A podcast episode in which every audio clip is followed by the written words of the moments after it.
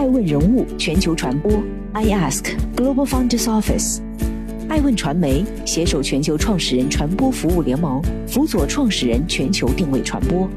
欢迎您每天聆听爱问人物。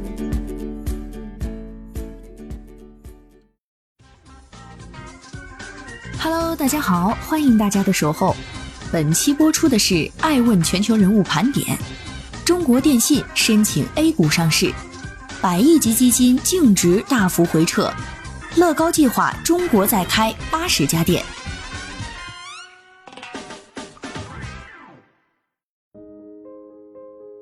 欢迎继续聆听守候爱问人物全球传播，正在播出的是爱问全球人物盘点。中国电信拟申请上交所主板上市。三月九号，中国电信发布公告，拟申请本次 A 股发行，并在上海证券交易所主板上市。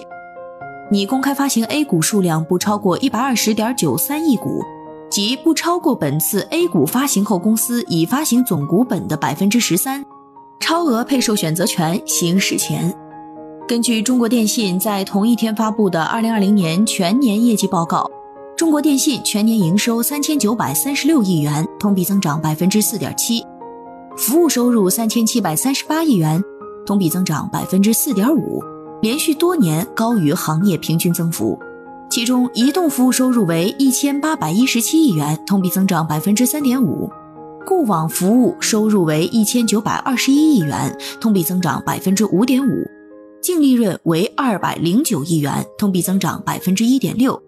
每股基本净利润为零点二六元。值得注意的是，中国电信去年五 G 套餐用户达到八千六百五十万户，渗透率百分之二十四点六。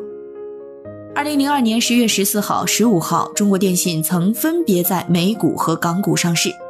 不过，在二零二零年十二月三十一号，包括中国电信在内的国内三大运营商都收到了美国方面被开除美股的通知。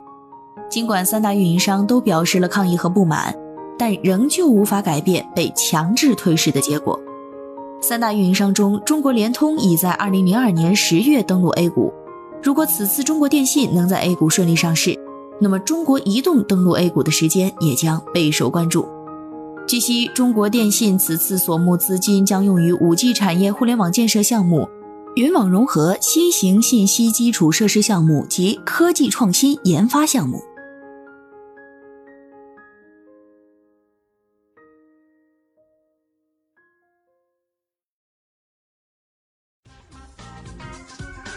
欢迎继续聆听《守候爱问人物全球传播》，正在播出的是《爱问全球人物盘点》。红星美凯龙、爱琴海集团筹备赴港上市。三月十一号公开消息显示，红星美凯龙旗下进行城市综合体及商业购物中心筹建、招商、运营的管理平台的上海爱琴海商业集团股份有限公司正筹备赴港上市。红星美凯龙目前对爱琴海估值预期在一百二十亿到一百五十亿元左右。对此，爱琴海集团高层负责人回应称，目前集团尚未有明确详细上市计划，但该负责人也并未否认上市传闻。爱琴海会根据目前市场的状况对未来做判断，任何可能发展的方向，集团都会考虑。在家具板块完成二零一五年港股上市。二零一八年 A 股上市之后，爱琴海集团或将成为红星美凯龙集团创始人车建新对接资本市场的第三个轮子。资料显示，爱琴海集团的前身是二零一三年成立的红星商业，二零一八年为升级购物品牌，正式更名为爱琴海集团。随后，旗下产品系逐渐完善，除了购物公园和城市广场外，还有星银海城市客厅、城市书香、金海广场等。红星商业成立之初，车建新为了日后能在商业地产中占据一席之地，挖来了在万达供职六年之久的张华荣。实际上，不止张华荣，从万达走出的职业经理人一度成为商业地产开发商们争抢的对象。他们看中的也正是万达做好商业地产的经验与逻辑。迄今为止，张华荣已经带领爱琴海走过十年光阴。如今借助中小物业企业上市潮，对发展迅速、处在扩张期且融资和资金需求十分迫切的爱琴海集团来说，目前也确实是上市的有利时机。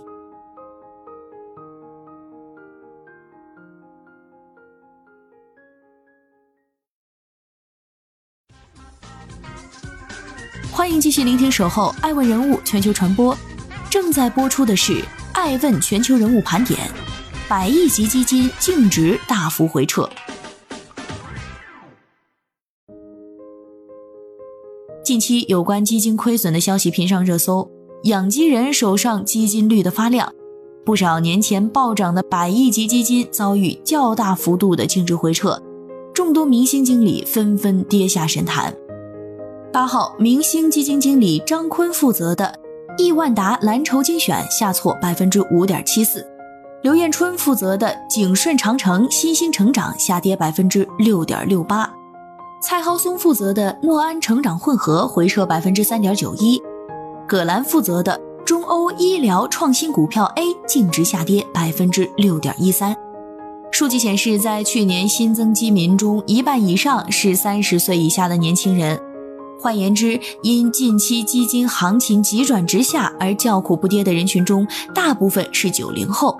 他们也因而自嘲为“九零后”。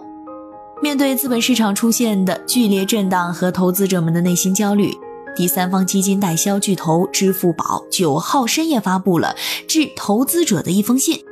信中表示，在市场波动加大的情况下，更应相信专业的力量，给绩优基金经理更长时间运作，用时间换取投资增值。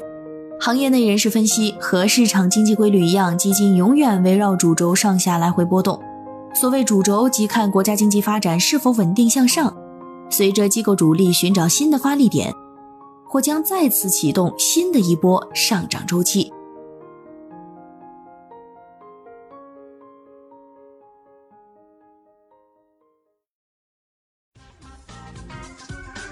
欢迎继续聆听《守候爱问人物全球传播》。正在播出的是《爱问全球人物盘点》，网易云音乐高层变动被传 IPO。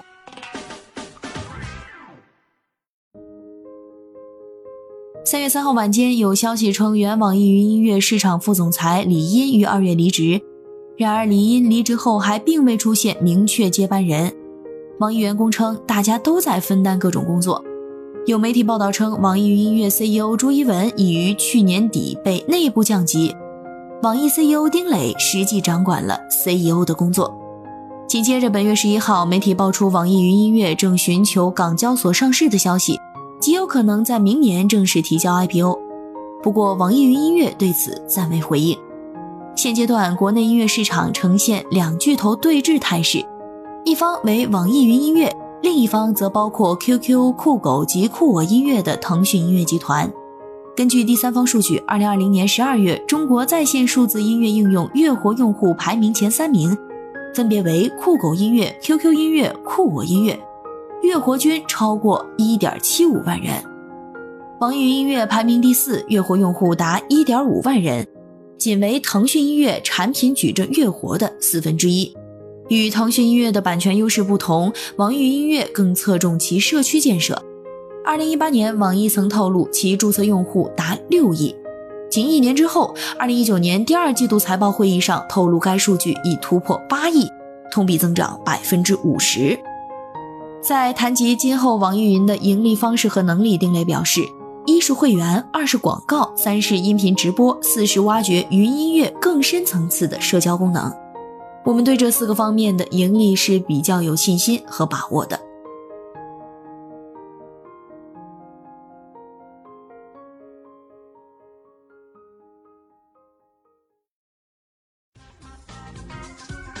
欢迎继续聆听《守候爱问人物全球传播》，正在播出的是《爱问全球人物盘点》。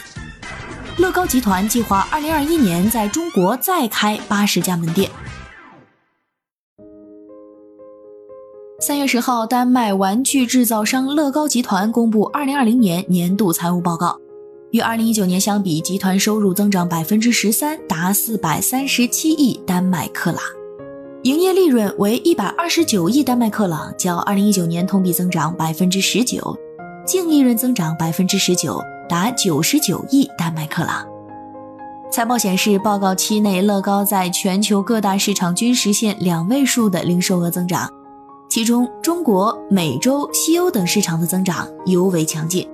特别是疫情期间，集团加大了对全渠道零售生态系统的投入，以支持零售渠道伙伴和自有平台的业绩增长。去年，乐高 .com 电商平台的访问数量较2019年增长了一倍。自1983年乐高进入中国市场以来，通过不断磨合与适应，逐渐被中国消费者所接受。在拼搭建筑玩具品类中，所占市场份额由个位数突破到2015年的百分之三十三点二，居国内首位。报告显示二零二零年乐高集团在全球共开设了一百三十四家零售店，其中九十一家位于中国。集团计划在二零二一年再开设一百二十家品牌零售店，其中八十家将位于中国。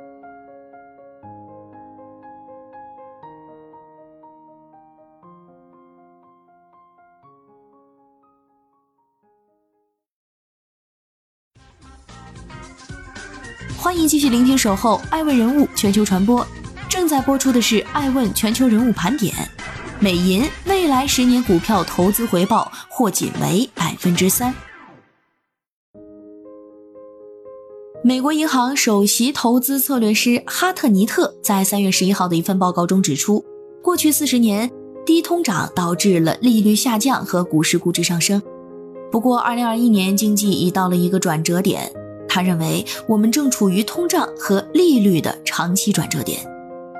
美银预计，随着经济恢复、疫苗推出速度加快，以及1.9万亿美元的刺激法案被正式签署，美国可能会出现通胀飙升。这一跃升可能会长期影响股票回报，未来十年投资回报率将降至百分之三到百分之五，而近几十年来为百分之十。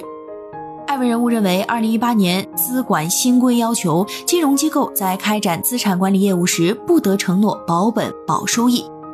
过渡期直到二零二一年底，换言之，到今年底，保本理财产品将正式退出历史舞台。资管新规的影响加之公募基金大力宣传，不少居民纷纷入市。不过，比转变投资理财行为更难的是转变投资者的心态及其对投资者普及新的投资知识。与其盲目跟风追涨杀跌。不如放稳心态，依据自身资金规划、风险承受能力、收入等进行综合研判。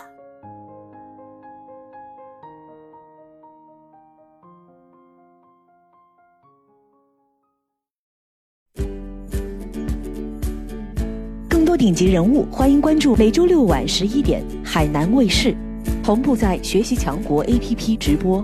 更多完整内容，欢迎关注爱问官网 iask-media.com。更多精彩内容，也可以搜索爱问人物抖音号 iaskleaders。爱问人物全球传播，iask Global Founders Office。